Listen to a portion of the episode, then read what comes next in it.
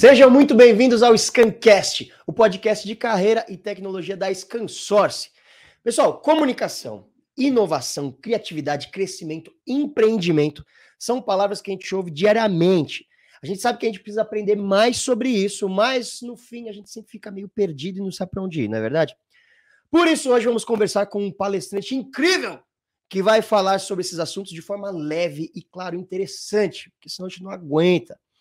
Você que participou do Innovation Forum, que é um dos eventos mais legais sobre tecnologia atualmente, que acontece que, curiosamente, é criado e feito e trazido para vocês pela Scansource Brasil, ela já trouxe nesse ano esse cara que ainda não vou falar o nome, porque eu vou fazer um suspense, como se não tivesse escrito embaixo do vídeo o nome dele. Mas você que por acaso não leu, você que acompanhou o Innovation Forum já teve o prazer de assisti-lo. Pois é, estou falando de Alexandre Vaklavovski. Ele que é autor do livro Invente Seu Lado I, a arte de inovar numa época de incertezas. Presta atenção. Ele é professor no MBA da Fundação Dom Cabral. Ele é fundador da New Way Consultoria, que apoia empresas nas práticas de empreendedorismo. Não, perdão, de intraempreendedorismo. Olha que coisa boa. Não se preocupa que a gente vai descobrir daqui a pouco o que é isso. E ele também é idealizador do Essex Storytelling Experience, é colaborador da revista Época Negócios e HSM Management.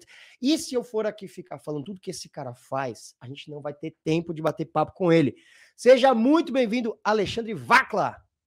Valeu, obrigado. Pô, que introdução, hein? Você viu? Eu Nossa. me preparei para fazer ela. Botou a barra lá em cima, tô até com medo agora.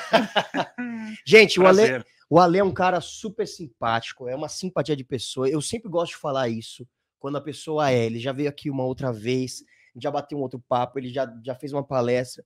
É um cara super legal. E se vocês quiserem conhecer um pouco mais sobre ele, acessem as redes. Quais são suas redes sociais? Eu vou falar desde já. Eu tô. Pode procurar ou no Instagram, lado I, ou então procura pelo meu nome no LinkedIn. Prazer aí falar com, com vocês aí, dar sequência esse papo aqui. Legal. E claro, para começar, é muito importante lembrar você do Scan Game. Você que está participando do Scan Game, fique esperto que daqui a pouco a gente vai deixar um código com 400 pontos no chat. Então fica ligado que a qualquer momento vai ter um código de 400 pontos para você. E não podemos deixar de falar que o programa de hoje é oferecido pela Cisco e pela Dell são dois dos nossos principais parceiros. Muito bem. Alexandre Vaklavovski é, é russo? É alemão. Alemão. E você vê, né? Por causa de umas duas letrinhas, eu quase fiquei milionário, né? Tem o Michael Wachowski lá do Monstros. É verdade, Michael Cara, eu sempre que leio, é com W, tá, gente? Vaklavovski, esses dois Vs são W. Então é Waklavovski que escreve para você procurar depois. Eu, eu, eu, brinco com eles que eu lembro dos pinguins de Madagascar, hum. que tem o... O Wachowski também. Wachowski. É, também, podia ser também, olha lá. Muito bom, mas não, gente, ele é tão, vai ser tão conhecido quanto, já está construindo a sua carreira para isso. Ale, conta pra gente a sua história, cara, a sua trajetória, como você se tornou profissional que você é hoje. Legal. Acho que, resumindo, cara, eu tenho 25 anos em empresas multinacionais. Então, trabalhei metade disso em empresas de serviços, depois em empresas de bens de consumo, é, toquei América Latina, inovação, transformação digital, e mais ou menos uns três anos atrás.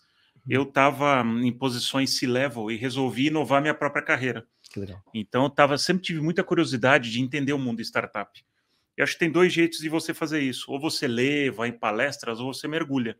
E eu queria mergulhar, então fiz um mergulho. As pessoas brincam, pô, foi sujar a mão na graxa? Não, mergulhei na graxa. Então, desde então, tenho trabalhado em startups e nessa trajetória também fundei um negócio para chamado de meu, que é a Senior 4560, que tem a pretensão de ser, ou a intenção, melhor dizendo, de ser a primeira aceleradora sênior do mercado brasileiro. Porque a gente tem algumas aceleradoras, mas eu para mim fazia falta hoje, startup precisa de gente ou, com, ou sem cabelo, ou com cabelo branco, com experiência de negócios, uhum. porque startup, no fundo, no fundo, ela precisa vender para os negócios mais tradicionais. Então, você aliar essa cabeça que eu trago 25 anos, mais com esse, essa pegada de startup, de feito melhor que perfeito e de fazer acontecer, faltava. Então, tenho me dedicado a isso nos últimos três anos e passando aí, já passei por cinco startups, atuando aí como CMO as a Service. Que legal. Eu adoro começar fazendo essa pergunta, Lê, porque a gente vê o seguinte: a gente vê onde você está hoje em dia, que você é um, um, profissional respeitado, conhecido, e a gente nota que a, a, trajetória nunca é linear, né? A gente acaba. Então, você que é jovem, você que está preocupado, fala, nossa, como é que eu vou ser um CEO um dia? Não mira isso. É. Né? Vai trabalhando, vai fazendo o que você gosta, vai se aprimorando, que naturalmente as coisas vão chegando, né? Sim, total, porque a gente talvez cresceu muito nessa ambição hierárquica. Isso. E se a gente olha o mundo startup, porque todo mundo gosta muito, tem muita afinidade, putz, startup é legal, é mais solto. Só quando você fala é mais solto, ele é um mundo mais alocrático, quer dizer, mais horizontal, uhum. onde o cargo vai ter cada vez menos importância. É, e uma coisa para você que está nos assistindo, que sempre teve curiosidade de saber como é que funciona uma startup, na startup o cargo é muito mais feito para fora do que para dentro, porque se trabalha muito em colaboração. Né? O, independente da. A gente olha menos uh, os cargos e mais as habilidades. Hum. Então, o que, que você traz para o jogo? Então, quando a gente fala metodologia, metodologias ágeis, em startup, isso é o teu pão com manteiga, é o dia a dia. Você não fica pensando toda putz, eu preciso fazer isso, aquilo. É muito orgânico, é muito natural. Hum. Então, isso remove uma série de barreiras que numa empresa mais tradicional a gente tem. Então, isso é muito legal. Então, eu diria que é como ambição, é muito mais legal você falar, olha, quais habilidades que eu preciso trazer né, para minha caixinha de ferramenta, como é que eu posso me tornar uma pessoa mais completa, versus como é que eu posso fazer uma carreira mais meteórica. Porque isso vai ser cada vez mais difícil, minha opinião. Ah, imagino. E a gente não pode ficar se comparando, né? A não. gente tem esse problema das redes sociais hoje em dia, que o pessoal vê, ah, eu quero ser o Elon Musk, eu quero ser o Mark Zuckerberg.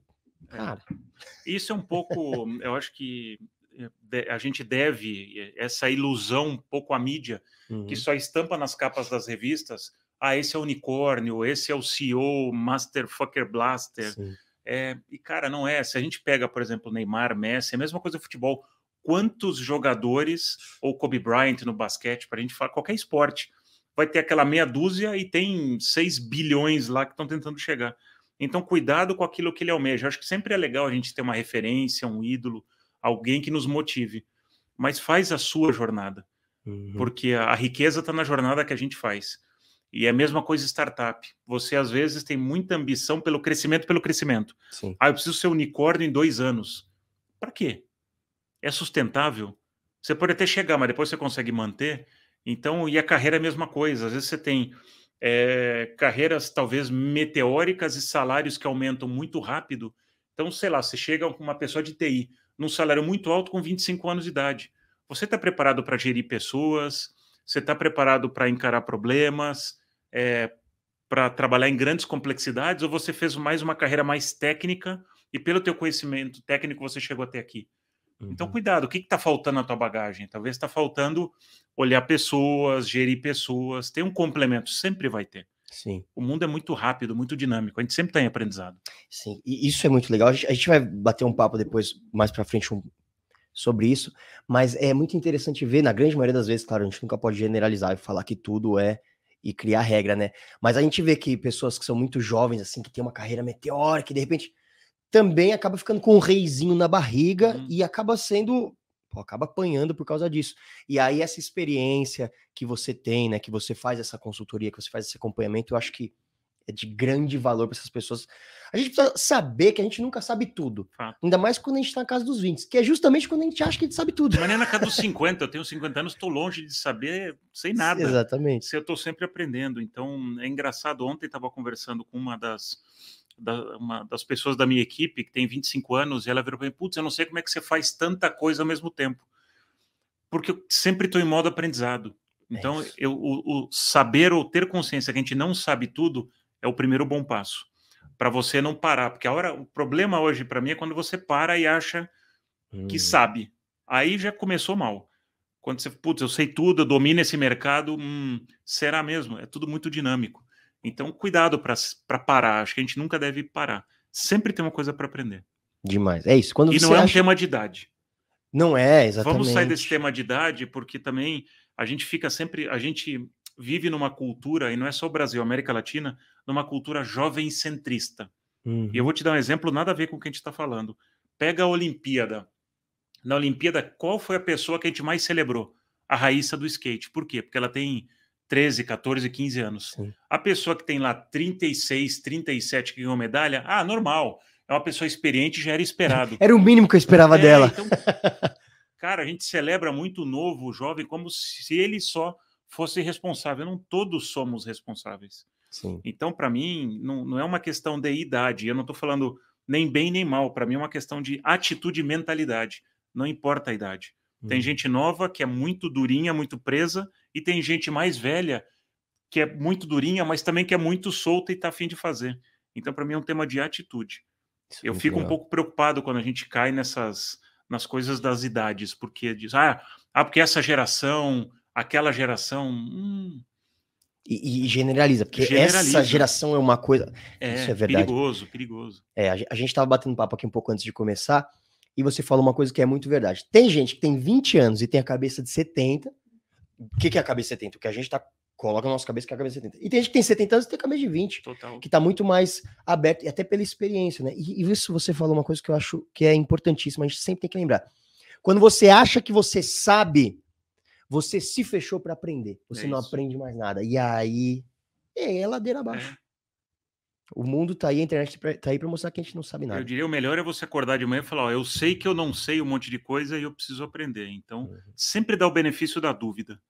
Ah, se a gente sair do mundo das certezas, mesmo porque hoje o mundo é tão dinâmico, né, a gente vive numa era completamente diferente hoje, né, uhum. né, que eu apelidei da era do contexto, que é tudo muito rápido e fazendo aqui até, né, para quem puder assistir a minha palestra lá na, no, no, Innovation Forum, eu falei sobre isso, sobre a, a era que a gente está entrando agora, que é o apelido da era do contexto.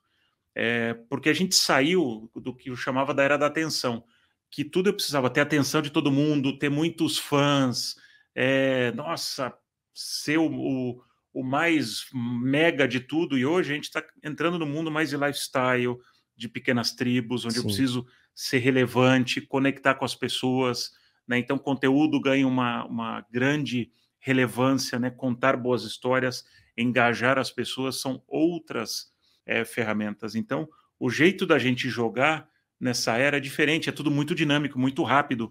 Né? Você que está aí assistindo a gente, ou escutando a gente, repara o teu negócio ou o teu mercado. Quem são teus concorrentes há três meses atrás, hoje, daqui a três meses? Muito dinâmico. Então, se você acorda de manhã e fala, cara, dominei o rolê, tô confortável. Hum. Foi sua e, primeira derrota é essa? É, e eu estava outro, outro dia fazendo até um, um workshop numa grande empresa aí, papeleira, é, e o presidente falou: Não, Vacla, mas, cara, o nosso mercado é muito estável, eu tô muito tranquilo. Eu falei, cara, cuidado. Um cara chamado Hilton e outro chamado Marriott. Hum há não muito tempo atrás, eles estavam sentados lá com não sei quanto de 200 bilhões de quartos no mundo, sei lá quanto, tranquilão, cara, eu tô com reserva de mercado. Meu mercado é estável. É. Aí, de repente, surgiram os, os moleques lá, criaram Airbnb e aquilo Acabou. desintermediou. Então, nunca se dá por satisfeito, nunca se dá por, ó, tô tranquilo. Por maior, por mais estável que seja a sua indústria. Hoje, para mim, o não tomar um risco pode ser o seu maior risco. Viu? Anota essa aí. Anota aí. Que senão você vai tomar o tombo e aí é tarde demais. É, aquele que fica com medo, cara, não vou tomar risco, eu tô confortável aqui. Cuidado, pode ser o seu maior risco. Muito bem. E fala um pouco do seu livro, Invente o seu lado e a arte de inovar numa época de incertezas. Cara, legal. É, o, o, livro é o seguinte: quando eu fiz essa, essa migração, primeiro que eu me descobri um intraempreendedor não faz muito tempo. Então, se eu estou em startups há três anos, eu talvez tenha me descoberto um intraempreendedor há cinco. Porque eu sempre fui aquele personagem nas empresas onde eu trabalhei. Trabalhei em grandes empresas, em Nestlé, em Ford, GM, DirecTV, Diageo, HBO, em grandes multinacionais. E eu era aquele cara que sempre caía para mim aqueles projetos que ninguém queria fazer, muito arriscados, papéis em branco, e eu sempre gostava daquilo. É, e isso é empreender dentro do ambiente corporativo. Só que esse termo intraempreendedorismo ele é um pouco mais recente. As pessoas falam um pouco, ele tem muito a ver com inovação. Uhum. É, e qual que é a diferença né, é, entre o empreender e o intraempreender? Tem duas diferenças: liberdade e recursos. Hum. Se pensa comigo, se você, se a gente sai aqui e fala, vamos criar um, um empreendimento, uma empresa, uma startup, cara, a gente tem liberdade, a gente é dono do nosso nariz, a gente faz o que a gente quer. Qual que é o nosso desafio? Recurso. Sim. Financeiro, recurso humano, recurso tecnológico. Então, quem está quem tá empreendendo, muita liberdade, pouco recurso.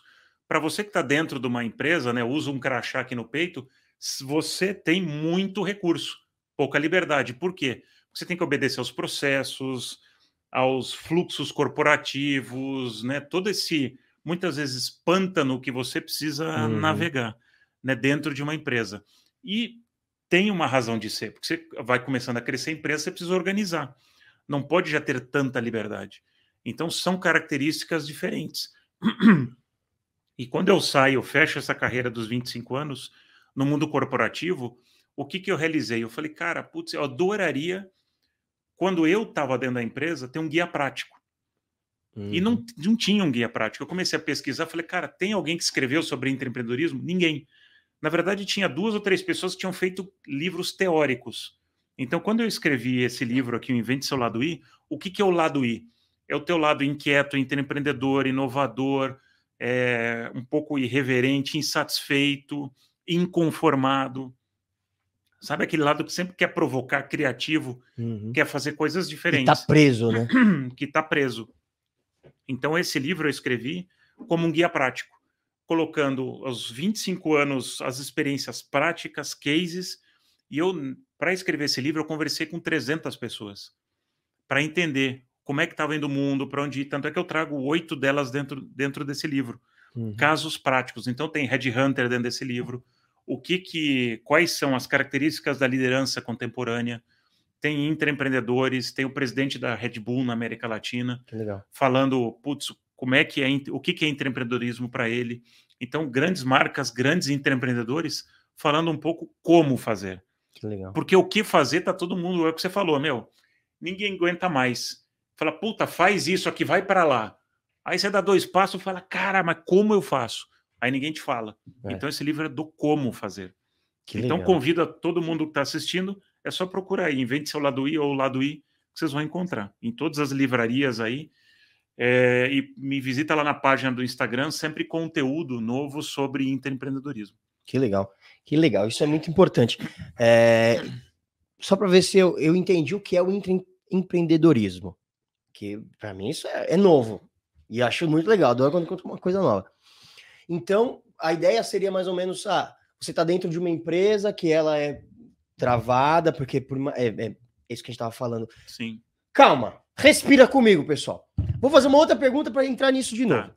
Explica para a gente qual que é a diferença de uma startup para uma empresa comum. Boa pergunta. Boa pergunta. Isso também me perguntam bastante. Putz, você ficou tanto tempo numa empresa, uma startup, por que, que todo mundo gosta de tanto startup, né? E é engraçado, outro dia eu ouvi até um, um comentário ah, para mim, ah, você que trabalha em startup, você está acostumado a tomar risco.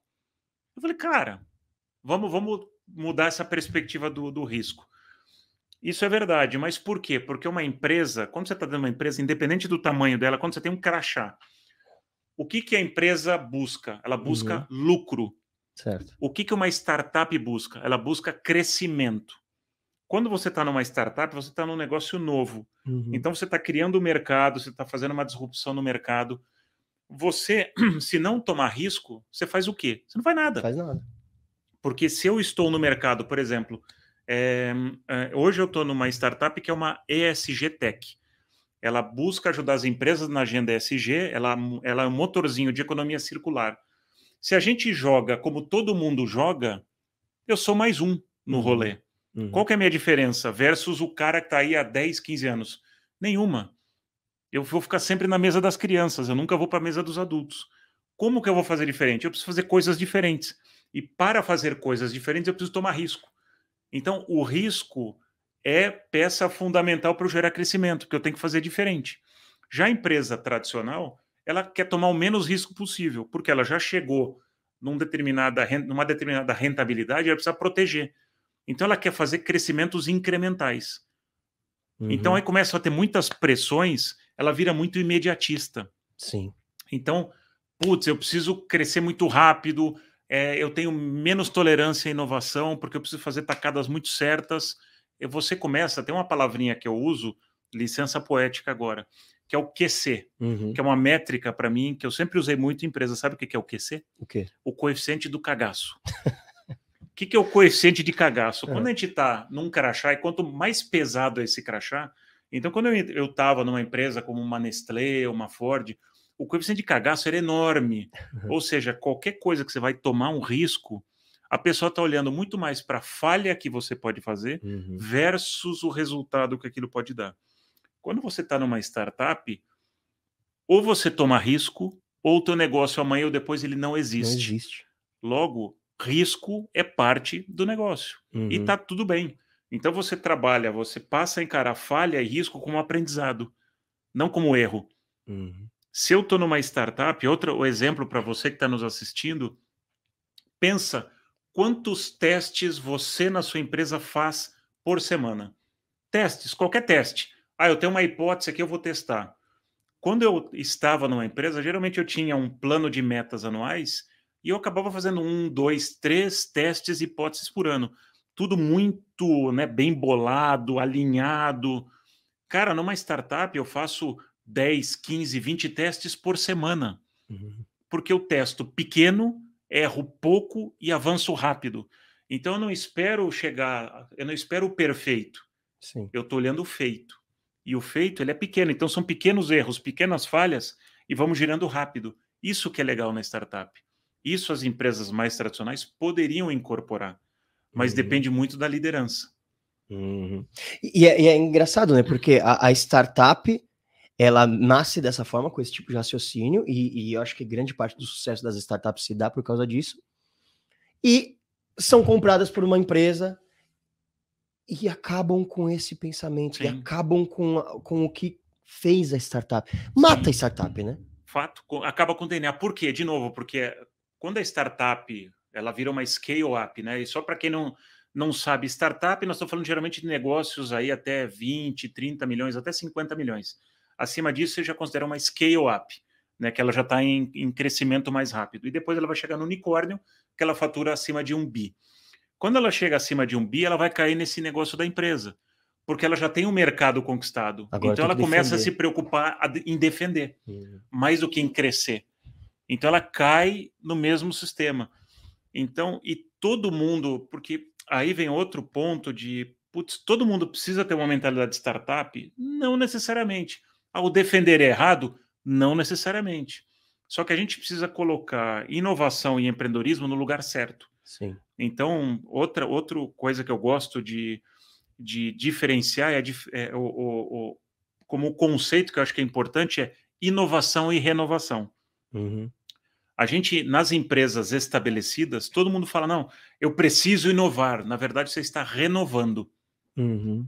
Qual que é a diferença? Quando eu inovo, se eu falo uma inovação para você, você vai ficar desconfortável.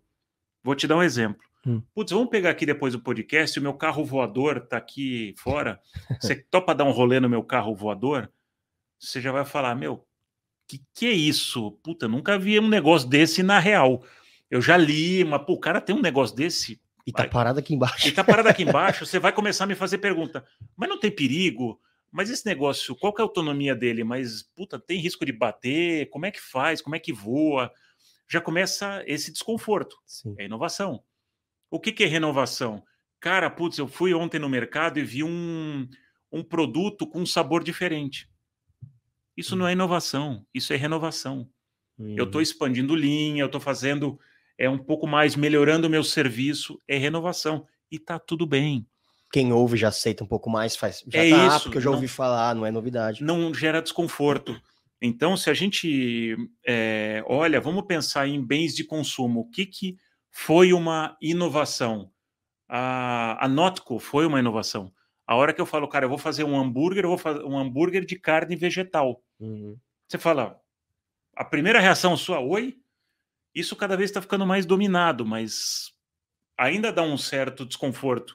Né? Para quem come carne, pô, vou comer um hambúrguer de couve-flor, cara, você vai morder aquele negócio meio Sim. gera o desconforto. Uhum. Uma Netflix, né?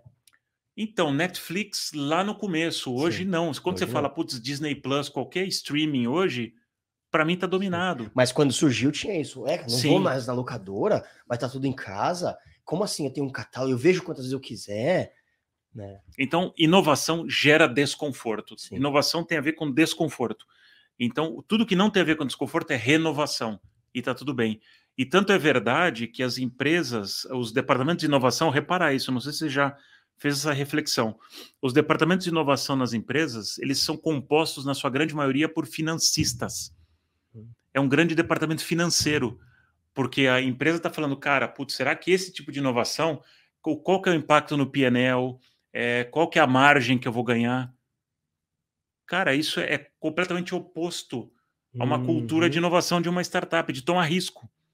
Eu vou fazer pequeno, ver se dá certo, e depois eu vou escalando. Totalmente. Então, acho que é, essa é uma provocação para quem está nos escutando ou, ou assistindo. Separa bem inovação, qual que é o nível de desconforto que você está gerando, que você está disposto a, a assumir também, A bancar ele. a né? bancar, porque aqui, independente, ah, mas aí você pode falar, Vacla, mas eu não sou diretor, eu não sou gerente na empresa, eu estou aqui na base da pirâmide. Não importa.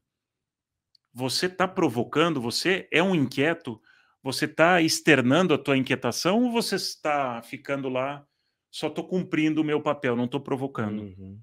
Porque muitas vezes a gente se coloca no papel de, cara, eu vou, tá batendo bumbo, eu vou indo. Então, essa é outra pergunta que me fazem. É engraçado, essa entrevista eu faço a pergunta e eu respondo, Não, né? tá ótimo. Que as pessoas falam, cara, eu sou um intraempreendedor, eu posso ser um empreendedor? Uhum. Se você topar conviver com desconforto, pode. Você já tem um DNA legal. Se você tem medo de desconforto, cuidado, né? Porque quando você vai numa startup, você tá com teus flancos todos abertos. Então você tem que ter muito apetite para perguntar mais do que responder. Né? Numa empresa, você tem muito guia, processo, fluxo, Uhum. outras pessoas. A hora que você vai para o mundo empreendedor, não tem nada disso. Que legal. E aí, então, ó, por isso que eu fiz aquela pausa para dar essa volta e para te fazer a seguinte pergunta. Então, o intra, intraempreendedorismo seria colocar um pouco da mentalidade das startups dentro das empresas? Sim, Hum. sim, sim. Eu acho que é trazer essa inquietação e, e você entender, e eu falo isso bastante no, no livro, através de cases práticos, como você leva essa inquietação para dentro da empresa, te dá ferramentas. Porque, de novo, no mundo empre- empreendedor, você está com o oceano azul, você faz o que você quiser. Aqui dentro de uma empresa, a, a primeira pergunta é, cara, puta, tenho uma ideia aqui muito legal, mas como é que eu navego nos fluxos? Né? Eu brinco muito que a empresa tem os anticorpos. Hum. Que quando você declara uma ideia que gera desconforto, o que, que vai acontecer? A galera já vai falar, não, peraí, mas isso a gente já tentou fazer e não funcionou Uhum. ou isso pode levar risco para o negócio. Então aí a pergunta é como eu faço isso? E outra analogia, você já reparou que eu gosto muito das analogias. Existe um ditado que uma, uma grande colega, amiga minha, Tatiana Lemos, eh, sempre fala, que é a força da corrente se mede pelo seu elo mais fraco. Sim. O que, que quer dizer isso na prática? Você é um cara putz, super inovador dentro de- da sua empresa, você fala, cara, eu tenho uma ideia brilhante, eu estou na velocidade de 120 km. Cara, se a sua empresa ela só vai até 30 km, ou você baixa a sua velocidade ou vai dar ruim. Porque você automaticamente as pessoas vão começar a ver você como kryptonita. Para quem é fã do Super-Homem, já se identificou. Para quem não é kryptonita, quando o super-homem vê a kryptonita, ele fica fraco. Então, quer dizer, se você está tentando levar a empresa num ritmo muito mais forte do que ela consegue digerir, cara, você automaticamente vai ser isolado. Uhum. Então, bom empreendedor, ele tem que adequar a velocidade. Então, cara, se eu estou em quinta marcha, a empresa está em segunda, eu tenho que voltar para a terceira, entender a galera da segunda marcha, qual que é o elo mais fraco da corrente e trazer a pessoa junto. Uhum. Então tem aquele ditado, né, que sozinho eu vou mais rápido, juntos vamos mais longe. Muito bem. Então o intraempreendedor ele precisa trabalhar em colaboração, o que é um outro mantra muito comum e muito usado em startup, colaboração. só que é um pouco diferente como startup colabora e como você precisa colaborar dentro da empresa. Sim. Mas a colaboração é uma palavrinha-chave aí para quem quer empreender. Demais. A gente vai voltar a falar mais um pouco sobre isso daqui a pouco, porque eu ainda estou com umas curiosidades aí Manda sobre bala. cargos, idades e, e quem que puxa a corda para que lado. Mas antes disso, eu queria te perguntar: você trabalhou na HBO também Uhum. e você tem uma experiência muito grande com marketing. A gente sabe que o mundo tá essa mudança cada vez mais louca, as empresas estão correndo para tudo que é lado, a gente tem mídia digital, rede social. Eu queria te perguntar qual a importância do entretenimento para os negócios das empresas. E vejam, estou falando entretenimento, não estou falando geração de conteúdo.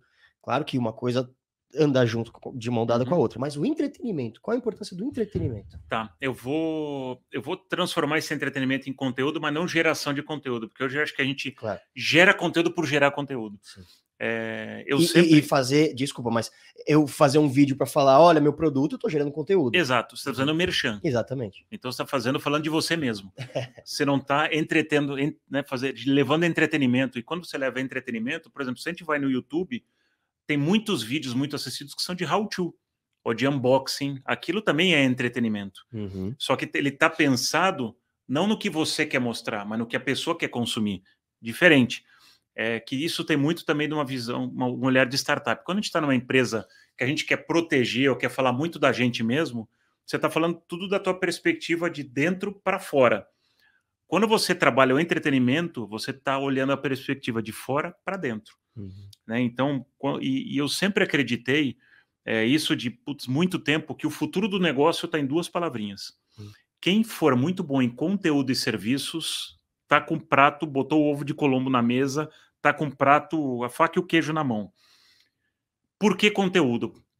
Porque conteúdo é eu conseguir contar uma história, e por isso que eu fui para a HBO, porque eu sempre sonhei entender, codificar esse mundo do, do, do entretenimento e trabalhei, tive a oportunidade de trabalhar na HBO quando foi o lançamento da última temporada do Game of Thrones.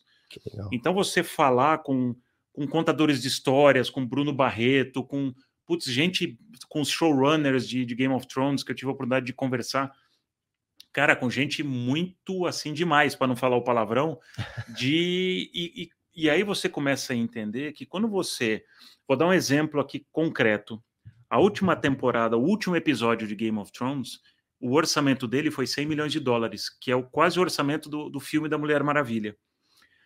Para uma empresa meter, ou investir 100 milhões de dólares num episódio de uma série, você tem que ter muita segurança que aquilo vai, vai rolar. Uhum. Então, o estudo de comportamento das pessoas que você faz, que, que as pessoas às vezes me perguntam muito, putz, como é que eu, eu consigo entender as grandes tendências? Cara, a indústria de entretenimento, ela é muito boa nisso, porque ela olha muito as pessoas, Uhum. ela estuda muito as pessoas, o que, que as pessoas estão consumindo, quais são as, o, desde literatura até moda.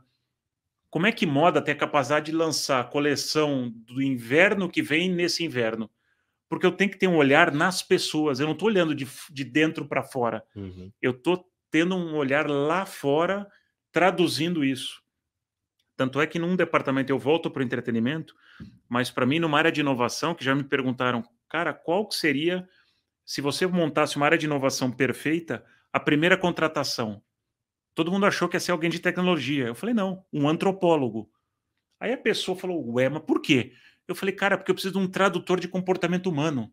Uhum. E a indústria de entretenimento é isso: é entender comportamentos humanos e transformar aquilo em histórias, porque você está contando história de pessoas ou para pessoas. Então você tem essa essa linha, ela tem que ser muito é, forte. Esse canal tem que ser muito forte, tem que ser muito bem pensado. O arco narrativo e quando a gente fala conteúdo, geração de conteúdo, a gente se construiu o nosso, os nossos modelos, principalmente mo- principalmente o modelo de funil, Hum. né, o funil de crescimento. Ah, eu tenho que fazer geração de conteúdo, contar o que eu faço e ter né, conversões muito rápidas. Cara, não necessariamente essa é uma verdade. Cuidado. Quando você está falando construção de conteúdo ou entretenimento, você está trabalhando aqui em cima no funil. Você está construindo autoridade. Você constrói autoridade assim, Shazam? Não. Não. Você tem, tem tempo. E às vezes eu estou gerando um conteúdo que você olhou, compartilhou, mas aquilo não gerou uma conversão imediata. Uhum. Mas eu estou construindo, eu estou abastecendo aquilo e aos poucos eu estou trazendo. Né? Então a gente tem que sair daquela, putz, eu quero fazer grandes bombas atômicas, que era a era da atenção, onde eu precisava, eu preciso reter grandes audiências, converter grandes audiências. A gente está cada vez mais trabalhando em tribos. Uhum. Então, hoje, quando você está falando com tribo, cara, você tem que fazer mais conteúdos, mais nichados. Como é que eu trago essa pessoa? Talvez eu tenha que dar na mão dessa pessoa, né? E aquilo, putz, a- eu, eu sinto hoje muita inquietação de eu preciso gerar um conteúdo e eu já preciso conhecer a pessoa da mão, casar e ter três filhos num Sim. espaço de um mês. Cara, não vai rolar. Você está se colocando uma pressão surreal Uhum. faz uma jornada e as jornadas de construção de entretenimento são mais longas. Muito difícil você ter um hit. Pega Top Gun. Vamos fazer uma avaliação. Por que, que Top Gun? O Top Gun ele pegou. É um filme de mil, de, dos anos Anos 80, que voltou agora nos anos 2020 E explodiu. e explodiu. Sim, É a maior receita do Tom Cruise na história sim. ele pegou toda essa geração X que cresceu com, com essa história, ele trouxe essa história para o mundo de hoje, trazendo lá a- a- né, coisas narrativas lá do passado, sabe? O Stranger Things, a mesma coisa. Uhum. Você pega uma geração mais velha e uma geração mais nova. É dinâmico, é, é divertido. Você tem kills aí, né? Que são, são putz, olha, tem, tem coisas que eu me lembro lá da minha infância, da minha juventude. Cara, tudo isso. E, e muitas vezes, e repara como as marcas são trabalhadas. Sim. Né? Então, ontem eu estava vendo até na CNN o óculos Ray-Ban, que agora de novo explodiu a venda do óculos, porque é o óculos que o Tom Cruise usa. Agora, quando ele fala lá no. Quando ele usa o óculos, ele pega o óculos, ele fala assim: olha, esse óculos é assim, ele coloca com a marca virada para a câmera. Não, Não precisa. é né? orgânico, é Uhum. natural. Aquela marca, ela, tá, ela tem o mesmo modelo, é consistência. Uhum. 007 com o drink, então você trabalha consistência. Ayrton Senna com o Banco Nacional. Olha construções de entretenimento, de conteúdo ou de serviço feitas com consistência. Para mim, é aí que está o segredo. E isso é muito legal você falar, porque a gente sabe que as pessoas compram rapidinho o discurso. O discurso, gente, olha, o brasileiro, então, para comprar discurso é maravilhoso. Hum, Agora, quando a gente vai fazer na prática, a gente continua sendo imediatista, né? sim. Então, eu acho que, vamos lá, agora você como um consultor aqui, a dica que você daria seria consistência é, e menos imediatismo? Sim, menos imediatismo. Eu acho que todo mundo tem pressão e você que está tá aí tem a pressão de, cara, eu preciso Precisa ser o É, gênio. eu, é, eu preciso vender, eu preciso. Beleza. Mas separa, eu gosto muito do modelo da, da Coca-Cola, o 70-20-10, é, de construção de conteúdo. Para quem não conhece, pode procurar aí, modelo Coca-Cola 70-20-10. O que, que a Coca fez? Isso é para conteúdo especificamente, mas serve para negócios e inovação. 70% do meu investimento eu vou investir no que sempre deu certo. Então, eu ali eu estou alimentando o meu funil, eu estou alimentando, sabe, a minha vaca leiteira está tocando. O 10%, eu vou pegar 10% da minha grana e vou investir naquilo que eu acredito. Que eu, que eu brinco aí, pode, pode falar palavrão aqui? Fica à vontade. Beleza. Que é o puta que pariu money. É o dinheiro do, sabe? Cara, se deu ruim, eu vou aprender. Então eu vou pegar aquela hipótese que eu, que eu tinha. Cara, putz, eu tenho uma hipótese, eu estou estudando, eu estou vendo que tem determinado conteúdo, é super nichado, mas acho que pode ser bacana. Eu vou fazer. Se deu ruim, eu aprendi. Ó, não deu e eu trouxe isso como aprendizado. Valeu também. Desses 10%, tudo que der certo, você vai investir 20% no ano que vem. Hum.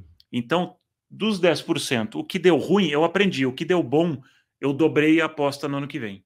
Então, o que, que isso cria? Um ciclo virtuoso. Eu 70% eu estou tocando meu negócio, alimentando o funil, fazendo as coisas que eu fiz no passado, deixando a equipe de vendas, todo mundo feliz. Galera, eu estou usando bem o meu dinheiro. 10% eu estou colocando a risco. Alguma coisa eu vou, hei de acertar. Claro. Então, isso que eu acertei, eu invisto 20% no exercício seguinte, então eu sempre estou realimentando o sistema. Eu estou criando um ciclo de inovação legal. E segue com novos 10%. Exatamente, todo ano. Então eu sempre estou separando um pouquinho a fundo perdido. Uhum. E os acertos, então o que, que isso vai forçar você a fazer? Vai forçar você a olhar mais horizontalmente. Porque você fala, cara, e, e uma das coisas que eu sempre provoco é, todo mundo é olha horizontal. O que, que o entretenimento faz muito? Ele sai do vertical. Quando a gente entra numa indústria, para quem tem da indústria da tecnologia, a gente está olhando sempre muito tecnologia, tecnologia, tecnologia. A gente esquece muitas vezes daquela pecinha que faz a tecnologia funcionar, que são as pessoas. Uhum. É, quando eu estava na indústria de alimentos, numa Nestlé, você olha muito alimento, futuro do alimento, o que, que vai acontecer com o alimento, como é que a pessoa vai consumir o alimento. Cara, deixa eu olhar um pouco a indústria da moda, indústria de esportes. Ah, por quê? Porque, cara, tem comportamentos lá que podem ser, podem ser diferentes e podem me criar hipóteses novas. Então, tenha um olhar horizontal, construa redes horizontais. Se você quer inovar, pensa além do teu negócio, não pensa só no teu negócio. Isso é muito legal, né? Porque... E aí alimenta os 10%. Isso é genial. E criatividade é isso, né? Sua é capacidade é de juntar duas coisas que aparentemente não fazem o menor sentido. É isso. Que aí tem o, o caso clássico, né, do Steve Jobs, que foi onde explodiu a Apple com o Mac, né? Ele foi fazer um curso de caligrafia. E aí ele falou, pô, mas por que, que eu não posso colocar essas letras aqui é. no meu computador? Colocou e explodiu de vendas o Mac. Só porque foi fazer caligrafia. Agora imagina se o Steve Jobs tivesse um chefe e ele falasse, ô chefe, me é. paga um curso de caligrafia. ah, você é louco, cara. É. Vai, eu, qual, é, qual é o retorno que eu vou ter? Exatamente. Qual que é o retorno mede, em três meses? É, então? Você não mede, né? Não, não e a gente é muito imediatista. Então, por isso uhum. que eu acho que quando a gente separa 70% para fazer o que a gente precisa fazer e deixa 10% para, cara, ah, qual que é o KPI dos 10%? Não tem. Porque uma das coisas que a gente tem a mania de fazer, a gente sempre quer ter um KPI para tudo. Uhum. E como eu vou ter um KPI para alguma coisa nova? que eu nem sei se vai funcionar. Se eu estou fazendo uma pergunta nova, eu vou ter uma resposta diferente, concorda? Exatamente. O que, que a gente está muito acostumado? A gente está muito acostumado com o mapa. Uhum. Então, olha, eu, ah, eu preciso fazer um. Tem que conquistar um cliente, eu preciso fazer um plano de vendas. O que, que você vai olhar? Você vai olhar o que, que você já fez e deu certo. O que você já fez e deu certo vai dar uma pista do que funcionou. Você está inovando? Não. Você está pegando fórmulas prontas e reaplicando. Você está fazendo isso e todos os teus concorrentes. Uhum. Então eu vou dar um exemplo da, de uma companhia aérea americana que ela entrou, a, a Northwest, e ela falou: Cara, eu quero ser uma alternativa para Greyhound, que era um ônibus. Sim. Então ele não, ele não foi o pay for play, ele não ele não estava lá para ah, eu preciso baixar custo, eu preciso ser mais eficiente. Ele falou, cara, eu quero ser uma opção para esses caras. O que, que eu preciso fazer? Então, eu só vou comprar um tipo de avião, para eu ter um, o mesmo gate, para eu ter menos custo operacional, porque a, a minha ambição é fazer diferente. Eu não estou competindo com a American, com todos esses caras. Eu quero criar uma proposta de valor diferente. Podia dar tudo errado, mas deu tudo certo. E poderia dar tudo errado também. Sim. Então, que é um ônibus, é um, um, um, avião competindo com um ônibus. ônibus. Uhum. Então, mas a hora que você joga esse, é literalmente você jogar o chapéu depois da cerca. Qual que é o KPI? Você fala, cara, no primeiro momento eu não tenho, uhum. porque eu estou fazendo uma pergunta nova para o universo. Então eu não posso esperar ter todas as respostas. Então você fala, cara, ah, mas aí você pode me perguntar, ah, mas eu jogo o mapa fora? Não, você não precisa jogar o mapa fora. Usa o mapa de referência. Uhum. Fala, cara, o que, que eu fiz, o que, que rolou, o que, que não rolou. Mas, putz, eu tenho uma hipótese aqui, eu quero também testar. Então, eu vou botar um pouquinho de esforço, um pouquinho de grana, mas eu vou comprometer essa grana nesse negócio. Uhum. Na primeira falha, na primeira coisa que, putz, aqui deu uma dúvida, eu não vou tirar. Porque sabe aquele negócio, a gente vai, não, eu vou inovar, eu vou fazer diferente. Você vai, na primeira reguada na mão, você já volta. Sim. Não, insista, persista. Isso é muito legal, porque senão você vai sempre estar tá correndo atrás. Exato. Né? Ah, olha que negócio legal que o cara fez, que está funcionando, vou investir nisso aqui agora. Mas aí tá, tem que pensar que tem um enxame de pessoas que vão atrás pensando igual você. Total, e você falou do Netflix. Reparem no Netflix, o que, que o Netflix faz muito interessante como conteúdo. Olha o catálogo do Brasil no Netflix. Vocês já repararam que nos lançamentos está cheio de filme coreano? Assim como no uhum. passado estava cheio de filme italiano ou espanhol. Verdade. Que que o Netflix, é fato isso que eu falei? O é. que, que ele está fazendo? O Netflix é uma grande, grande empresa de dados. Então, o que, que ele está fazendo? Cara, eu tenho uma verba limitada para produzir grandes conteúdos. Só que, putz, eu posso comprar conteúdo que é feito nos mercados Uhum. a quase a troco de banana. Esse conteúdo lá na Coreia já foi na televisão, já foi em todas as televisões. Não roda mais lá, né? Não roda mais, mas de repente na África, na Europa, na América do Sul, ninguém viu. O Round Six, Round Six. vamos pegar a Casa de Papel. Casa de Papel é um baita case, né? Na Espanha já tinha rodado na televisão, já É. ninguém aguentava mais. No resto do mundo, não. Então ele pega agora com. A, né, a gente hoje tem ferramentas de escala, ele pega pequenos conteúdos e joga para a escala. Funcionou, eu invisto a grana. Isso é o 10%. Uhum. Eu vou pegar pequenas hipóteses que eu tenho, dou chance, rolou, invisto mais. Não rolou, beleza. Tchau. Mas é legal isso, que você coloca também que o rolou, não rolou, não é assim, tentei uma vez, ah, reguado na mão já sai. Não, você tem que ter um plano de investimento, Exato. acredi- acreditar no que você está investindo. né? Minimamente. Você coloca Uhum. no teu catálogo, sobe, porque a pessoa que está olhando hoje, você olha o catálogo, um monte de filme de coreano, você vai falar, meu, cara, que puta, isso não tem nada a ver comigo. Uhum. Então, você pode né, dispersar um pouco as pessoas. Então, você tem que fazer uma combinação. Ele não coloca só esse tipo de filme, ele tem tudo mis- misturado. E é- a, a ideia é você, como é que você usa os dados, transforma o dado em informação e aquilo em vantagem competitiva. né? Então, Uhum. de acordo com a, a- a- os views, né, a- o engajamento das pessoas, né, quem está consumindo aquilo, você põe mais ou menos de. Então, hoje os negócios têm que ser muito mais dinâmicos. dinâmicos. Cuidado, gente, com as fórmulas prontas. A gente cresceu Uhum. e se multiplicou com fórmula pronta. Sabe aquele negócio, olha, é, quais são as 10 regras da inovação? Sim. É, quatro fórmulas de crescimento, framework do funil. Putz, cuidado. Toma isso como um ponto de partida, mas não como um ponto de chegada. Uhum. Isso é muito bom. E, e me diz uma coisa. Como é para uma empresa trabalhar nesse momento atual que a gente está hoje em dia trabalhando é, nas redes, nas mídias, onde a gente tem quatro empresas gigantescas, que, que virou o famoso GAFA, né? Que é Google, Amazon, Facebook e Apple, Uhum. que ditam como as pessoas vão consumir tecnologia. As empresas que estão inseridas, a gente está falando de empresas grandes, né? Se você não está nesse grupo dessas quatro, você também está à deriva e, e dependendo de como elas vão estar guiando, né? Os ventos nesse Uhum. oceano de. Nossa, fui poético agora.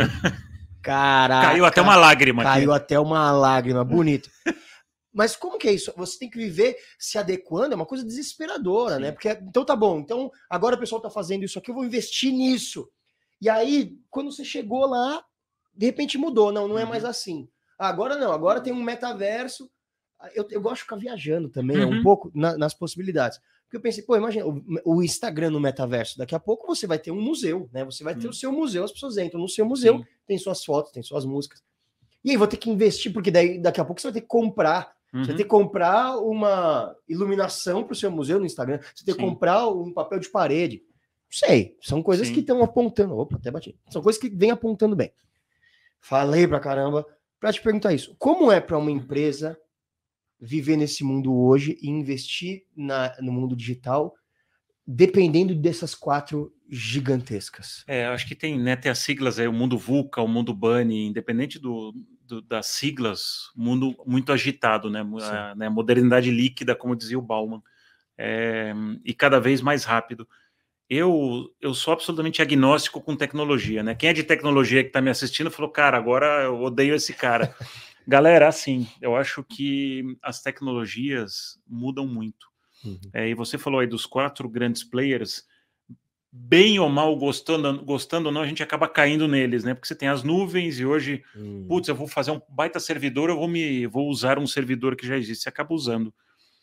A gente tem que ter um olhar muito de dados, então, né, para quem e por e aqui alguns segredos aí, né, entre aspas.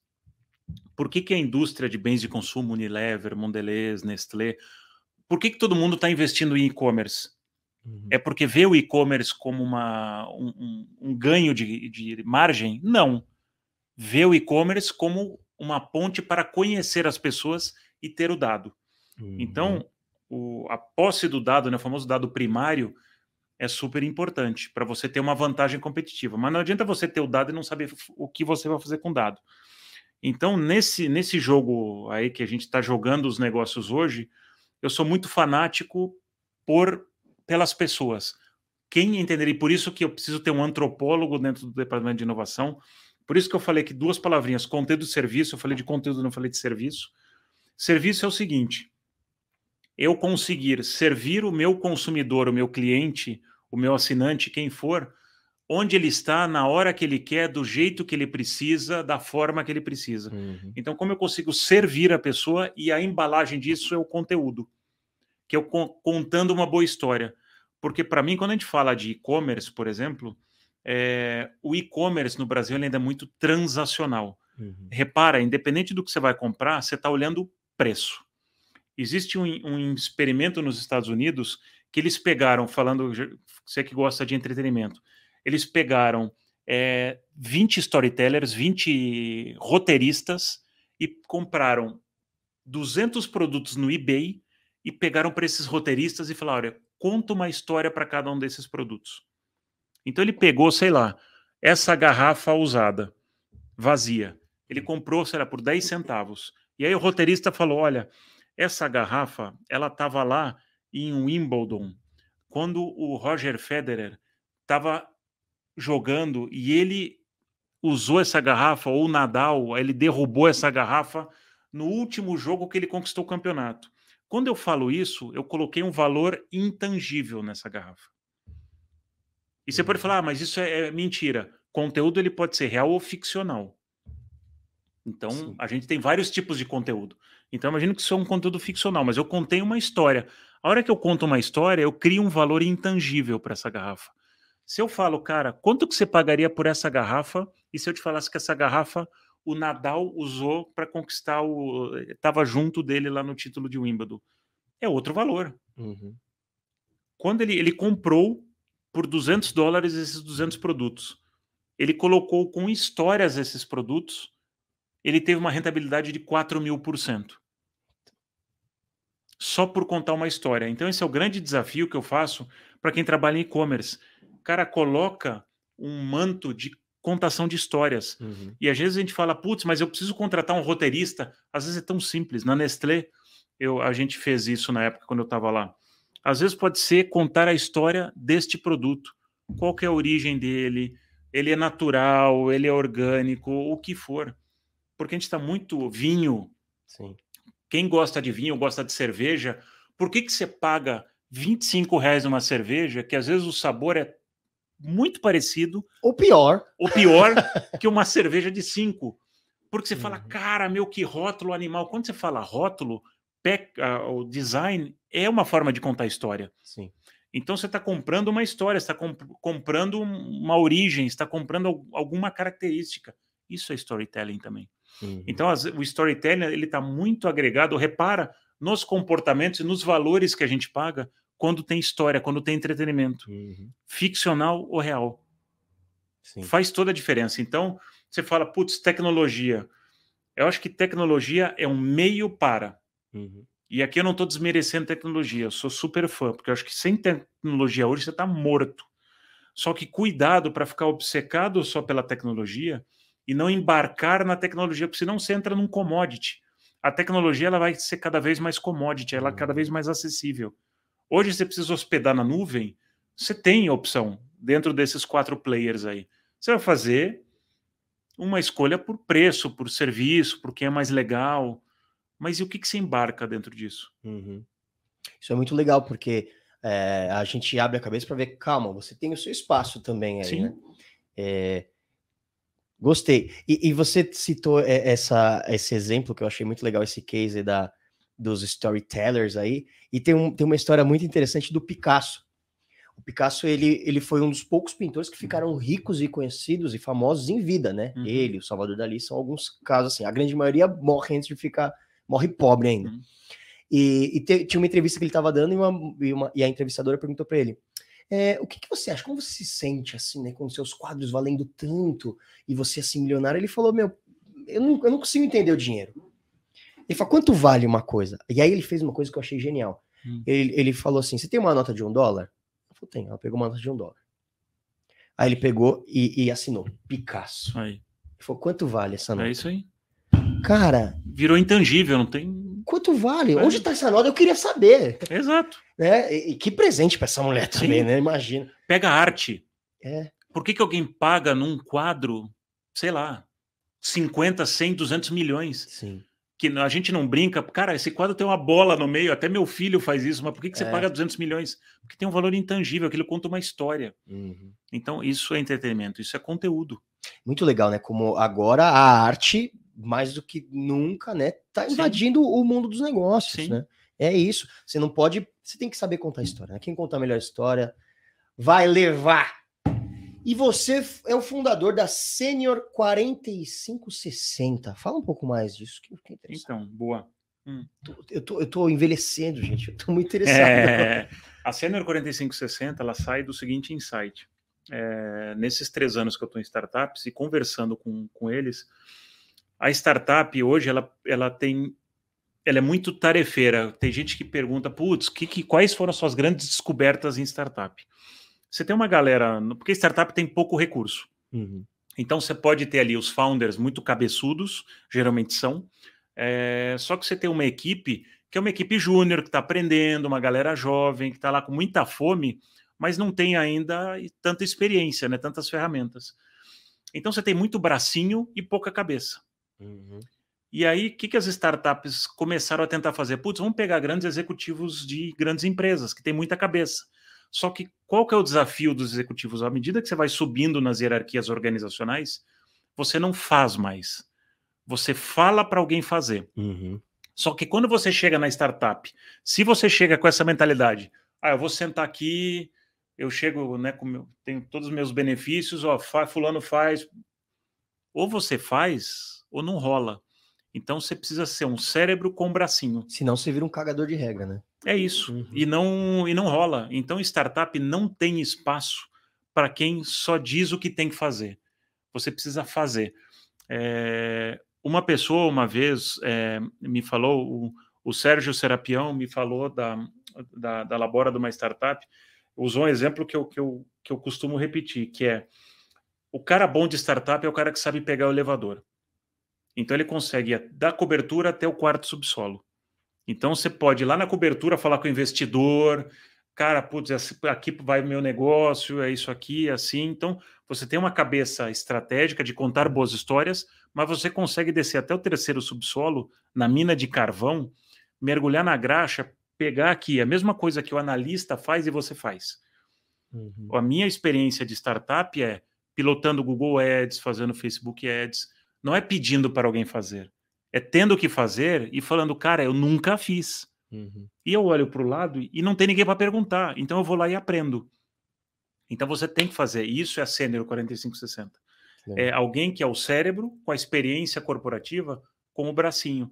Porque o que, que a startup precisa? Ela precisa de alguém que ajude a movê-la das tarefas e criar governança, criar fluxos, mas ensinar as pessoas pelo fazer. Então eu trabalho muito no modelo CMO até Partner as a Service. Uhum. Então já trabalhei em, em HR Techs, agora estou numa SG Tech, já trabalhei com FinTech, já trabalhei com Health Tech, ajudando a acelerar o negócio. Porque as aceleradoras que tem no mercado é uma galera mais nova que não tem esse coeficiente de negócio.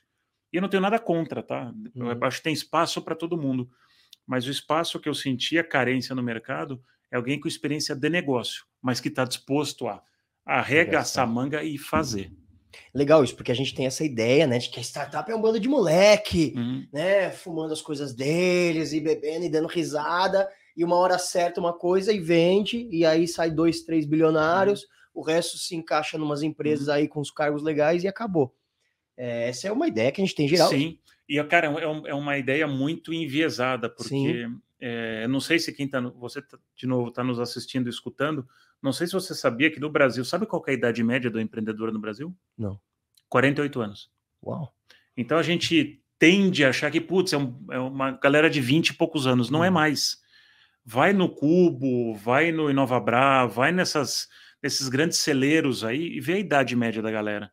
Então os founders têm cada vez mais gente que tentou intraempreender numa empresa, não conseguiu e falou, cara, meu, mas esse, esse negócio é tão claro, eu vou sair para empreender o cara já tem um capital que ele acumulou ao longo da vida e vai lá, e ele precisa de ferramentas. Então é onde as aceleradoras mais tradicionais ajudam a modelar o negócio, né, os MVPs, né, o Minimal Valuable Product.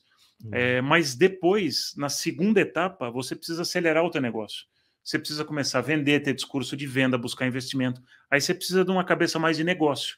Uhum. Que as aceleradoras tradicionais, ela é muito boa na ferramenta, não boa no dia a dia ali do ombro a ombro. E aí que eu me posiciono, aí que eu ajudo a acelerar as startups. Que legal. E, e eu acho muito interessante porque assim, a, a gente vive uma. uma a, a, gente, eu digo porque acho que todo mundo que está vivo, que tem mais de 30 anos, hum. pegou toda a transição do mundo, né? A hum. gente nasceu em um planeta Terra que não existe mais. Deve existir em interiores, lugares assim, muito afastados, e olhe lá. É, a gente nasceu, meu pai, minha mãe, né, tinham uma, uma, uma ideia de vida que era você você estuda, define o seu, define a sua carreira quando você uhum. tem 17, 18 anos, que a gente não sabe nem decidir a roupa que a gente vai vestir, mas tem que definir tudo. Entra no mercado de trabalho e acabou, você não estuda mais, né? É. Isso era uma coisa louca. Você, não, você já teve o seu tempo de estudo, agora você tem o tempo de trabalho, você aposenta e faz o que você quiser da sua vida. Vai uhum. comprar um barco, vai uhum. pescar. Isso não existe mais, deve existir, claro, mas no mercado de trabalho isso não funciona mais, né? Uhum. E aí, você que está no dia a dia, tá pondo a mão na massa, como que é enxergar todas essas gerações trabalhando juntas? Existem conflitos? Uhum. É, a galera que está conseguindo, que tem mais idade, uhum. é a uhum. galera que conseguiu romper esse pensamento? Legal. Como estão os jovens vivendo com esse pessoal? Cara, é ótima, é ótima pergunta. Isso me, me, proporciona duas reflexões. A primeira, né, que você, você a tua leitura está perfeita, porque é engraçado, né? A gente é, é levado a fazer uma construção linear eu faço colegial, faço pré-vestibular, faço faculdade, pego o diploma, ponho na parede, vou trabalhar, cresço, trabalho como não, se não houvesse amanhã para chegar no cargo mais alto possível, me realizo caso tenho filhos, me aposento e morro. Uhum. A gente, principalmente geração, as gerações mais velhas, X e Y, essa é, o, é, uma, é uma jornada linear. Só que hoje o mundo te cobra uma jornada, não é mais linear. Porque hoje a gente faz essa mesma jornadinha, só que o mundo mudou. Então uhum. entrou a pandemia, por exemplo, para a gente né, chover um pouco no molhado. A pandemia exigiu habilidades completamente diferentes de todos nós. Uhum. Tem gente que parou e ficou com medo, porque o medo ou ele paralisa ou ele te mobiliza. Então, gente que se mobilizou e saiu para estudar. Cara, eu preciso de novas ferramentas, novas coisas. Então, hoje, daí que vem o lifelong learning, né? Que eu preciso me manter. Então, tem muita gente preocupada, fala, olha, Antes a gente, é, a nossa vida, eu preciso encher essa garrafa de conhecimento. Só que entenda, você que está nos assistindo, que essa garrafa tem um furo aqui embaixo. Uhum. Então, tudo aquilo que você aprende, todo dia você tem que jogar uma coisa fora. Porque se o mundo muda, o que, que adianta? Aquilo que a gente estava falando. Eu usar velhas ferramentas para responder novos problemas. Uhum. Para responder novas coisas, eu preciso colocar coisa nova aqui dentro. Só que para colocar coisa nova, precisa sair. Uhum. Se não sai, por isso que tem tanta crise de ansiedade. Nossa. Porque você quer botar mais água do que a garrafa cabe. Então você fica completamente louco. Então por isso que a gente tem que. E para a gente continuar aprendendo, você tem que deixar coisas para trás. Desapego, super importante. Quando a gente fala de gerações, é, as gerações mais velhas têm um pouco mais de dificuldade do desapego. Porque você fala, cara, eu cheguei até aqui, eu, eu cheguei no cargo tal, então, putz, eu sei, isso sempre deu certo. Mas isso sempre deu certo para os teus problemas do passado. Será que vai dar certo para os teus problemas do futuro? Uhum. Então faça essa pergunta, né, para quem é mais velho que está nos escutando e faz um furo aqui na garrafa e tá tudo bem. Dizer, declarar hoje, ser vulnerável, falar oh, eu não sei, eu preciso de ajuda, é para mim uma das, um, dos soft skills da liderança moderna. Uhum. A geração mais nova, ela muitas vezes ela acha que, cara, porque eu já sou uma geração digital, eu sei pra caramba. Só que tenha consciência, ou construa a consciência que você pode ser muito foda na ferramenta, uhum. mas você pode saber todas as ferramentas. Você sabe como usar a ferramenta? Uhum. Então, é aí que a pessoa mais velha pode contribuir. Então, é, eu acredito muito na, no balanceamento, e eu vou te dar um exemplo concreto. A gente hoje tende a ver, é, e tem empresas, IBM é um bom exemplo para falar de tecnologia, Accenture é outro exemplo, que está trazendo pessoas com mais de 50 anos para carreiras iniciais. Que legal. Então, o que, que você faz na pirâmide? Porque geralmente você tem uma galera aqui no começo muito jovem, muito faca no dente. Uhum. Então, com pouca inteligência emocional. A pessoa mais velha tem mais inteligência emocional. Então, com a hora que você mescla idades, gêneros, comportamentos, né, diversidade de verdade em todas as faixas da pirâmide, você equilibra a inteligência emocional. Então, você traz um, mais perspectiva, você trabalha com inovação com mais facilidade, porque você tem uma galera ali na base da pirâmide muito nova querendo fazer, rasgar. Uhum. Você põe uma pessoa mais velha, você fala, meu, galera, calma, putz, olha isso, você pensou nisso. Você traz perguntas que não são feitas. Então você. Porque hoje qualquer empresa, principalmente nas faixas mais baixas aqui da pirâmide, é muito acelerado. Uhum. É uma galera que quer crescer muito rápido. Então você precisa fazer aqui. E aqui em cima, às vezes você precisa botar um foguete também. Sim.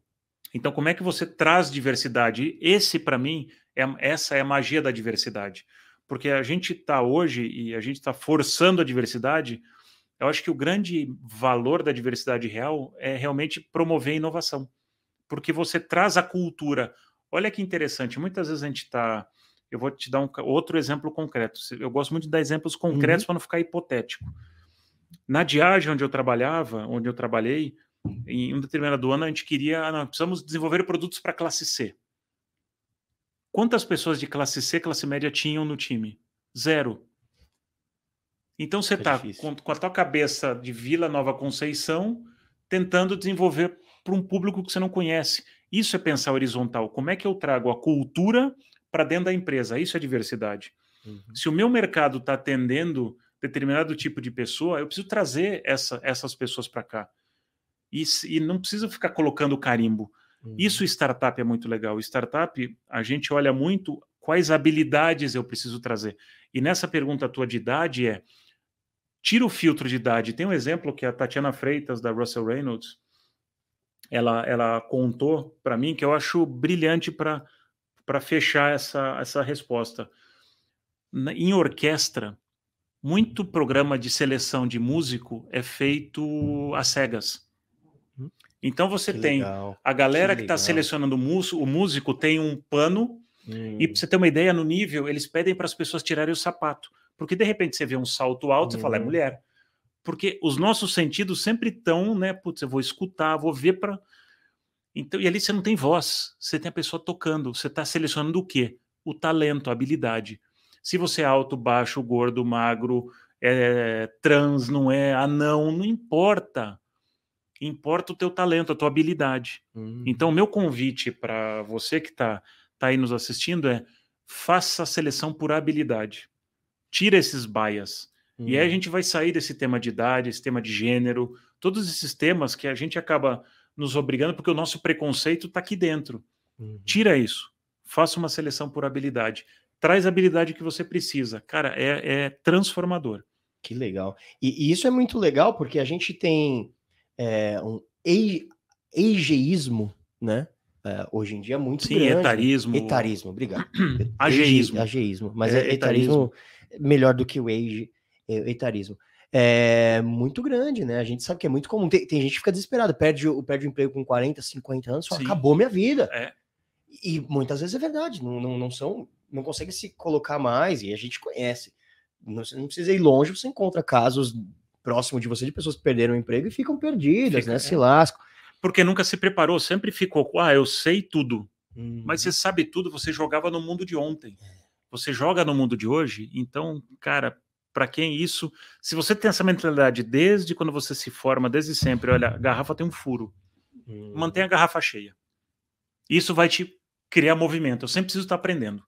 Se eu parei de aprender, o dia que você fala, eu sei tudo, já era, acabou. Hum, é a sua primeira derrota. É a primeira derrota.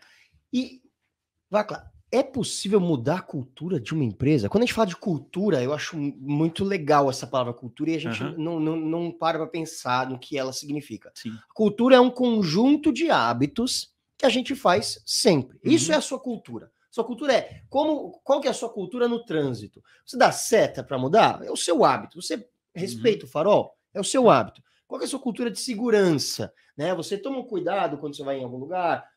Enfim, tem várias culturas. A cultura dentro da empresa. Quais são os hábitos dentro da empresa? Como que a gente muda isso? A gente hum. sabe que as empresas no Brasil, na sua grande maioria, são tendem a ser mais conservadoras no, no, no pensamento uhum. e muito fechadas à inovação, e às vezes até compram o discurso da inovação. Nossa, é lindo na rede social, uhum. blá blá blá.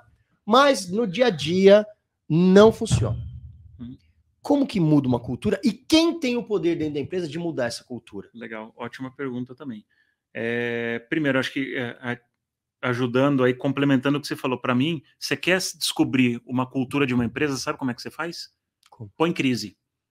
Você quer saber a cultura da sua empresa? Pega aí os primeiros dois meses da, da pandemia. Essa é a cultura da sua empresa. O que, que ela fez? Deu crise, você vai ver, porque o que, que é a cultura? É o, porque a gente sempre fala, olha a cultura como aquele quadro que está na parede. Uhum. A cultura são as pessoas que habitam a empresa. Então a gente sempre terceiriza, né? Não, eu a cultura são os outros. Eu sou parte da cultura. Então, como você muda a cultura e, e as pessoas às vezes me perguntam, cara, eu não consigo empreender ou a empresa é muito conservadora. A gente tem que fazer uma leitura de empresa. Então, você quer saber a cultura da sua empresa? O que, que aconteceu numa crise? E a crise pode ser, olha, vendas caiu, é, puta, teve um imposto novo, deu crise, deu ruim. O que, qual foi o comportamento da empresa? Essa é a cultura da sua empresa. E aí você tem que fazer o seguinte censo pessoal de carreira. Qual que é a minha capacidade de influenciar essas pessoas? Lembra do, do a força da corrente, o elo mais fraco? Às vezes você está tentando arrastar. Eu, eu me vi nesse papel como intraempreendedor em algumas empresas. Eu estava tentando puxar uma pirâmide, ou empurrar uma pirâmide. Uhum. Eu estava na velocidade 10 e a empresa não passava da 3. Quem está errado, a empresa ou sou eu? Sou eu eu estou desencaixado.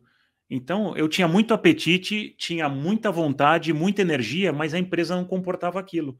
Então, aí, e desculpa dizer isso para você que está aí, você tem duas escolhas. Ou você volta para a velocidade 3, fica tudo bem, baixa a tua inquietação e toca a vida e está tudo certo. E aí você vai ter que gerenciar o teu sofrimento e você vai tentando fazer pequenos passos, pequenas pílulas, ou você sai e busca um lugar que vai acolher a tua inquietação melhor. É hum. tão simples quanto isso. É, porque muitas vezes eu vejo pessoas que estão insatisfeitas dentro das empresas e fala, cara, mas ninguém me escuta, a empresa não muda. Às vezes ela não vai mudar. Então você precisa entender, cara, crise, empresa, o que, que aconteceu? Qual que é a minha capacidade de mudar isso e de ir levando? Não hum. deu, vou sair, eu vou ficar. Então, mudar a cultura de uma empresa é muito difícil independente do. Porque muitas vezes o presidente, porque a gente sempre fala, ah, o presidente representa a cultura da empresa. Não. Porque o presidente tem o chefe dele. Todo mundo tem chefe. Uhum. Então, ele, o, o chefe dele pode ser o acionista. E, e, lembrando, uma empresa grande, quanto maior for, mais, maior for essa empresa, mais defender ela vai ter que defender. Então, menos afeita a inovação ela será. Então, para mim, a saída para esse tipo de cultura é o 70-20-10. Uhum. Ou o 70-25-5. É você pegar uma determinada quantidade e proteger aquilo. E falar, cara, posso inovar? Eu dou um exemplo concreto. É, na HBO, eu estava no Cinemax. HBO, na época que eu estava lá, faturava 1 bilhão de dólares América Latina, o Cinemax 25 milhões. Eu cheguei para o presidente e falei, cara, você faturar um bi, 25 milhões em, em um bi, é nada. Uhum. Se der tudo errado em 25 milhões, o que, que vai afetar um bi? Muito pouco, na boa. Uhum. Eu não quero arriscar 25 milhões. Me dá permissão de arriscar um milhão. O que, que é um milhão e um bi? Eu não sei nem fração, aqui deve ser 0,000 pentelho por cento. Nada. Uhum. Então, acho que essas licenças poéticas que você precisa buscar para não mudar. Acho que a gente se coloca muito, eu preciso mudar uma cultura. Ninguém muda uma cultura. Eu acho que você evolui culturas. Uhum. E como é que você evolui? É fazendo pequenas coisas que dão certo e aí você dobra a aposta. Aí dá certo de novo, você triplica a aposta. Então, quem está em empresas estabelecidas grandes, você tem que fazer isso em pequenos passos. Numa startup, é aquilo que a gente falou. Cara, é crescimento. É dia -dia, né?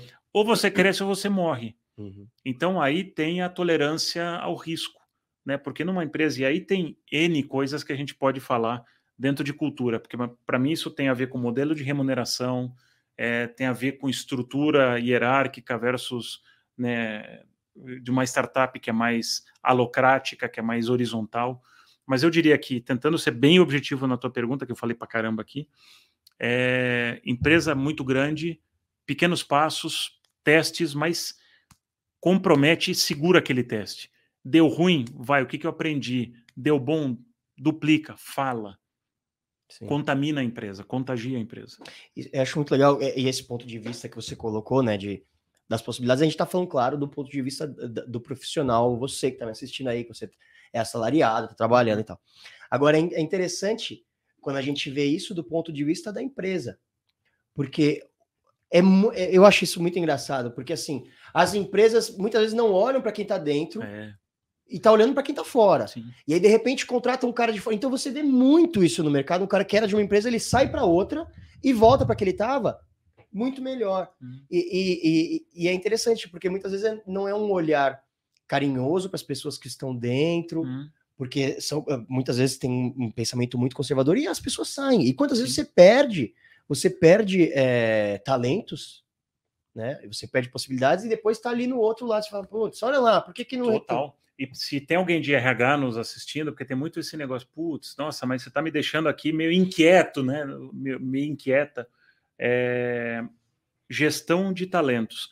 Muito comum também dentro do que você falou, complementando, repara quantas empresas têm problemas. Putz, eu não sei o que fazer, como inovar, eu vou buscar consultorias, ou gasto uma baita de uma bala para trazer alguém para me dizer o que está aqui dentro. Uhum porque a empresa ela bloqueia os intraempreendedores. E aí, para mim, está muito no modelo de remuneração. Então, e, e o que, que aonde está o segredo para mim no modelo de remuneração? Isso está inclusive no livro, para quem quiser depois expandir essa, é, descer mais e entender um pouco mais. Os modelos de remuneração que a gente tem na empresa, ela é o seguinte: você tem um salário mensal e um bônus lá no final do ano, que eu estabeleço metas no começo do ano. Qual que é o incentivo para você tomar um risco? Zero. Zero. Uhum. Na verdade, eu estou te desincentivando para tomar um risco. É verdade. Porque você fala, cara, se eu cumprir esse plano de metas que eu tenho no. É ruim, eu tenho que ralar, mas eu vou sempre pegar coisas. Eu vou sempre olhar o meu mapa, o que, que eu já fiz no passado. Uhum. Eu vou testar fazer alguma coisa diferente, porque você vai falar, cara, se eu testar, se der certo, eu vou ser o herói na empresa. Mas o teu medo vai ser, cara, se eu testar der ruim, eu perco meu bônus e perco o meu emprego e tomo uhum. uma reguada na mão. Eu vou dar um exemplo para vocês. Um colega meu na Diageo, num determinado ano, ele fez o maior sucesso da história de inovação e o maior fiasco. que, que ano. O que, que aconteceu? O que, que você acha que aconteceu no ano dele? Ele foi. Qual que foi o. o ele ah, teve bônus? Não, foi lembrado. Não, ele foi lembrado pelo fiasco. Até hoje, tiram um sarro dele. Que absurdo. Ele fez o maior sucesso de Brasileiro. inovação. Brasileiro. Tinha que ser. Então, essa é a mentalidade. Então, o que que eu, eu, eu brinco até num, num, artigo que vai sair agora na HSM Management, Management, eu adoraria ver em departamentos de inovação um KPI que fosse, olha, eu quero mensurar as pessoas pela quantidade de hipóteses que ela trouxe ao longo do ano. Prêmio por inovação. A quantidade de erros que ela cometeu. E você dá licença para o erro. Óbvio que você não vai falar, é. pô, meu, você cometeu 833 erros e não acertou nada. Aí também é ruim, né? mas dá licença para a pessoa falhar. Uhum. Então as empresas não dão essa permissão. E o modelo de remuneração é um grande bloqueador. Sim. Aí você pode perguntar, mas qual que é a solução? Cara, a solução para mim é diferimento de bônus. Então eu gosto muito quando você. Isso geralmente tem nos níveis mais altos. Olha, eu vou te dar um pacotinho de ações e você vai poder. É... eu vou te, começar a te mensurar por ideias que você tem que vão ter sucesso em dois, três anos. Uhum. Então, o que, que isso faz? Isso te leva para o risco. Você fala, cara, o, o risco que eu vou tomar, ele precisa dar certo esse ano, eu não vou fazer. Mas se eu tenho uma janela de três anos, putz, eu vou, vai dar errado, vou falhar, vou recalibrar, vou botar de novo. Uhum. Porque o que, que acontece numa empresa? Você tem ciclos também. Outra coisa é que o, o RH, a gente faz ciclos, a pessoa vai muito bem num cargo, ela tem um ciclo de três anos, ela vai para outra unidade. Não tem isso. Uhum. Então, o que, que você força as pessoas a fazer? A jogar no, no seguro, no safe. Eu vou entrar, vou cumprir, não vou tomar nenhum risco, vou só em área segura para me dar bem, cumprir o meu, meu contrato e vou para o outro. Sim. O cara que toma risco, ele só cifo. Porque no primeiro ruim, ele vai lá para trás da fila. Repara, as pessoas. Por isso que tem grandes jogadores corporativos. Você fala, meu, é, é a famosa tartaruga na árvore que a gente fala aí no, no jargão popular na conversa do café. Conhece essa? Não, tartaruga na árvore. Porque a tartaruga consegue subir na árvore? Não. Quem que colocou ela lá? então são aquelas pessoas que vão crescendo porque ela, ela joga seguro, que são os grandes jogadores corporativos. Não assume muito risco, é um bom team player, mas vai indo. Ela no jogo hoje, muito demandante do negócio, ela vai, levar, vai levar o negócio para o próximo nível? Não. Ela vai ser boa para a sobrevivência do negócio? Talvez. Talvez. No, no jogo passado, certamente, porque o mundo mudava de 5 em 5, de 10 em 10 anos. Hoje muda de mês em mês. Uhum. Será que essas pessoas têm um cara, tem um, um livro para quem gostar aí desse, vou fazer outra que eu vou lembrando das coisas. Existe, me falar isso uma vez, eu achei sensacional. Tem um guia de sabotagem. Uhum. Sabe qual que da, da CIA? Isso é verdade, tá? Tem um livro que é um guia de sabotagem da CIA. Sabe qual que é um dos mandamentos de fazer sabotagem? Qual? Colocar uma pessoa incompetente num cargo alto. Pronto. O que, que acontece? Ela vai barrar tudo. Sim. É só vocês aí que estão nos escutando já começaram a pensar. Nossa, já nomearam. Calma, para de nomear. Já nomearam. Mas, cara, isso é uma forma de você sabotar o negócio. Totalmente. Então, acho que quando a gente faz gestão de pessoas, vamos, eu acho que o meu convite aqui, minha provocação é vamos olhar as habilidades. Às vezes a gente fala, putz, mas, ah, mas aquela pessoa está muito tempo de casa. Cara, mas de repente é uma pessoa muito boa tecnicamente, mas não é a pessoa que vai te levar para o próximo nível. Uhum. Então, como é que você constrói as carreiras em Y? Né, que fala, putz, quem que eu preciso que leve o negócio, que seja a pessoa que está lá, eu vou dar, sabe, 007, licença para matar, eu vou dar licença uhum. para errar, é, boto 10% e falo, essa pessoa que vai ajudar o meu negócio a trilhar novos horizontes. Uhum. E eu tenho uma galera aqui, que é uma galera mais segura, mais, putz, que olha esse, esse lado, que está ajudando a segurar o negócio. A gente tem que é a organização ambidestra, uhum. que é uma organização que é preparada para inovar, mas que tem excelência operacional.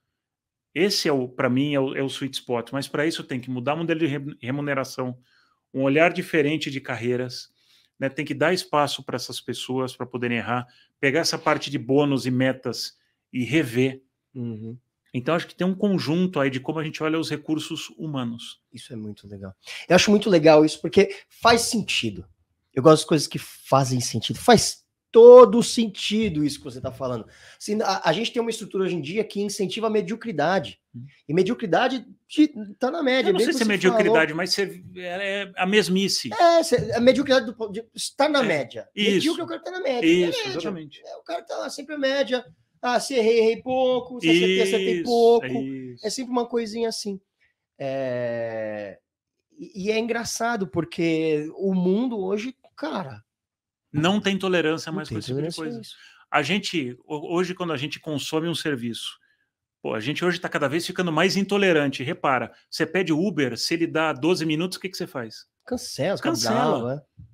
Se você é mal atendido, você dá nota 3 pro cara. Uhum. Então, cada vez a gente está mais intolerante. Só que é engraçado, na nossa empresa, uhum. ou na empresa quem trabalha, a gente acha que as pessoas estão dispostas a. Não, se eu só dou um passinho aqui, é isso que você falou eu vou ficar na média. Uhum. Cara, não vai rolar. Então, por isso que eu falo, hoje, não assumir riscos pode se tornar o seu maior risco, o maior risco para o seu negócio. Cuidado. Muito legal. Vacla, que papo legal. E agora eu queria que você deixasse uma mensagem final para quem está nos assistindo, um pensamento, um raciocínio. Deixe seus contatos também. Boa. É, bom, primeiro, super obrigado pela oportunidade, pelo papo delicioso, puta papo legal. Né? Eu acho que aqui é, estamos num ambiente de tecnologia, muita gente de tecnologia, mas eu quis trazer um olhar muito humano de pessoas. É, de novo, tecnologia super importante. Nada do que a gente faz hoje dispensa tecnologia, mas a gente tem um risco grande, às vezes, de se amarrar demais aí. Eu acho que as grandes diferenças, cada vez mais, por mais que a gente fala, inteligência artificial vai perder um monte de emprego, cada vez mais isso aqui, o ser humano vai fazer a diferença. Minha opinião, posso estar errado, não tenho verdades absolutas, mas é a minha crença, conteúdo, serviços. É, meus contatos, né? Então pode me procurar no LinkedIn, um prazer conectar. O livro Laduí, também tem um podcast Laduí com mais de 50 é, conversas com pessoas inquietas.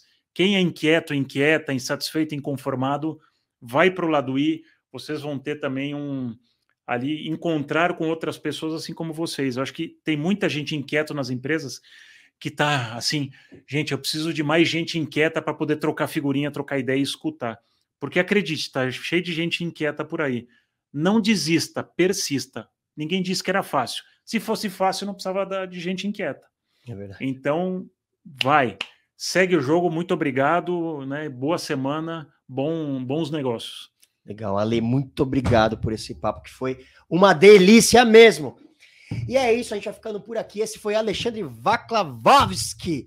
Você não pode vacilar. Procure ele nas redes sociais e acompanha. O lado I, o podcast dele também é muito interessante. E é isso, a gente vai ficando por aqui. Eu sou Alberto Viçoso. Esse foi o Scancast, o podcast de carreira e tecnologia da Scansource, oferecido hoje pela Cisco e pela Dell. Fica ligado que a qualquer momento a gente está de volta.